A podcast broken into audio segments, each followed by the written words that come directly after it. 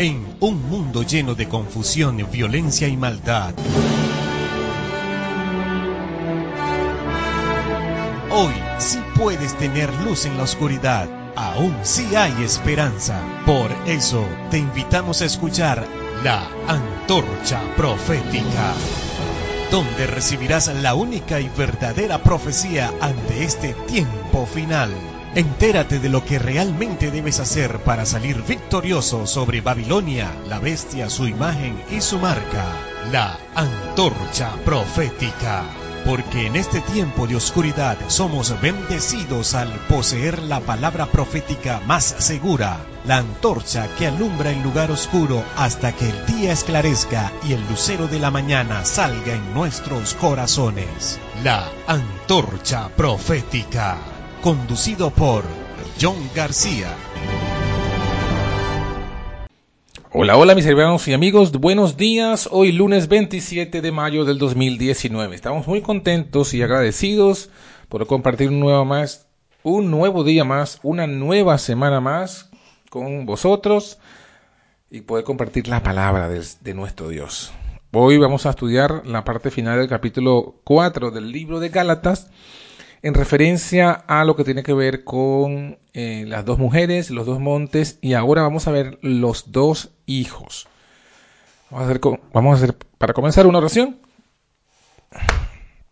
Querido Padre que estás en el alto cielo, agradecidos por este nuevo día de esta nueva semana. Ahora pedimos y suplicamos tu dirección, tu guía y tu bendición para que al analizar estos pocos versículos podamos comprender la idea central de este mensaje, de este capítulo, que no solamente es histórico, no solamente es doctrinal, sino también aún es profético. Ayúdanos a comprender todas estas tres eh, categorías de mensajes, estas tres áreas de estos versículos, de modo que sea un consuelo a nuestras vidas. Te lo pedimos en el nombre de Jesús. Amén. Muy bien, en el libro de Gálatas, el capítulo 4, en el verso 28, se nos dice, Así, hermanos, como Isaac, nosotros somos hijos de la promesa. Pero así como entonces el que había nacido según la carne perseguía al que había nacido según el Espíritu, así es también ahora. Sin embargo, ¿qué dice la Escritura? Echa fuera la esclava y a su hijo, porque el hijo de la esclava no será heredero con el hijo de la libre. Así, hermanos, no somos hijos de la esclava, sino de la libre. Son palabras de ánimo para toda alma. Tú eres un pecador.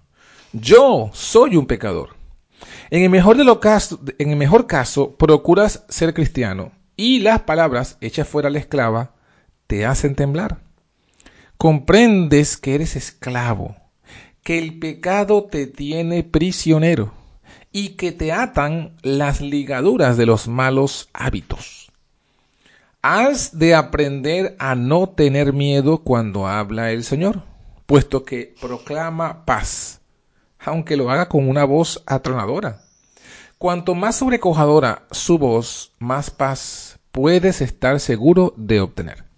Así que cobra ánimo. El hijo de la esclava es la carne y sus obras. La carne y la sangre no pueden heredar el reino de Dios. Así lo dice 1 Corintios 15, 50. Pero Dios dice, echa fuera a la esclava y a su hijo. Si deseas que su voluntad sea cumplida en ti, tal como se cumple en el cielo, Él hará lo necesario para que te sean quitadas la carne y sus obras.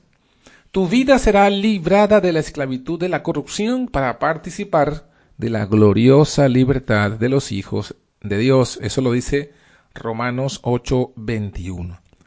Ese mandato que tanto te atemorizó no es más que la voz no es más que la voz que ordena al mal espíritu que salga de ti para no volver nunca más. Te proclama la victoria sobre todo pecado. Recibe a Cristo por la fe y tienes la potestad de ser hecho hijo de Dios, heredero del reino imperecedero que permanece por siempre con sus habitantes. ¿Dónde nos hemos de mantener? En la libertad de Cristo mismo, cuyo deleite estuvo en la ley del Señor, puesto que la tenía en su corazón. Salmo 48. Mediante Cristo Jesús, la ley del Espíritu de vida, que da vida, me ha librado de la ley del pecado y de la muerte. Romanos 8.2.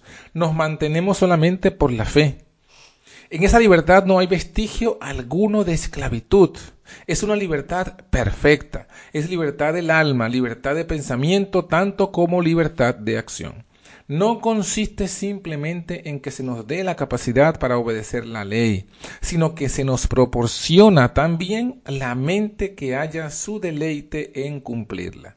No se trata de que observamos la ley, porque no encontramos otra manera de escapar al castigo.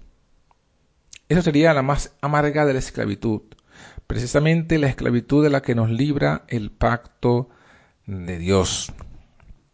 La promesa de Dios, aceptada por la fe, pone en nosotros la mente del Espíritu, de manera que encontramos el mayor placer en la obediencia a todos los preceptos de la palabra de Dios.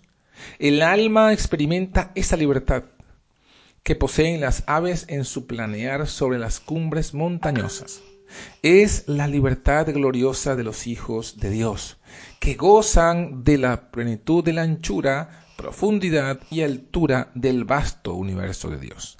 Es la libertad de aquellos que no necesitan ser vigilados, sino que son dignos de confianza en toda situación, puesto que cada paso que dan no es más que la acción de la santa ley de Dios.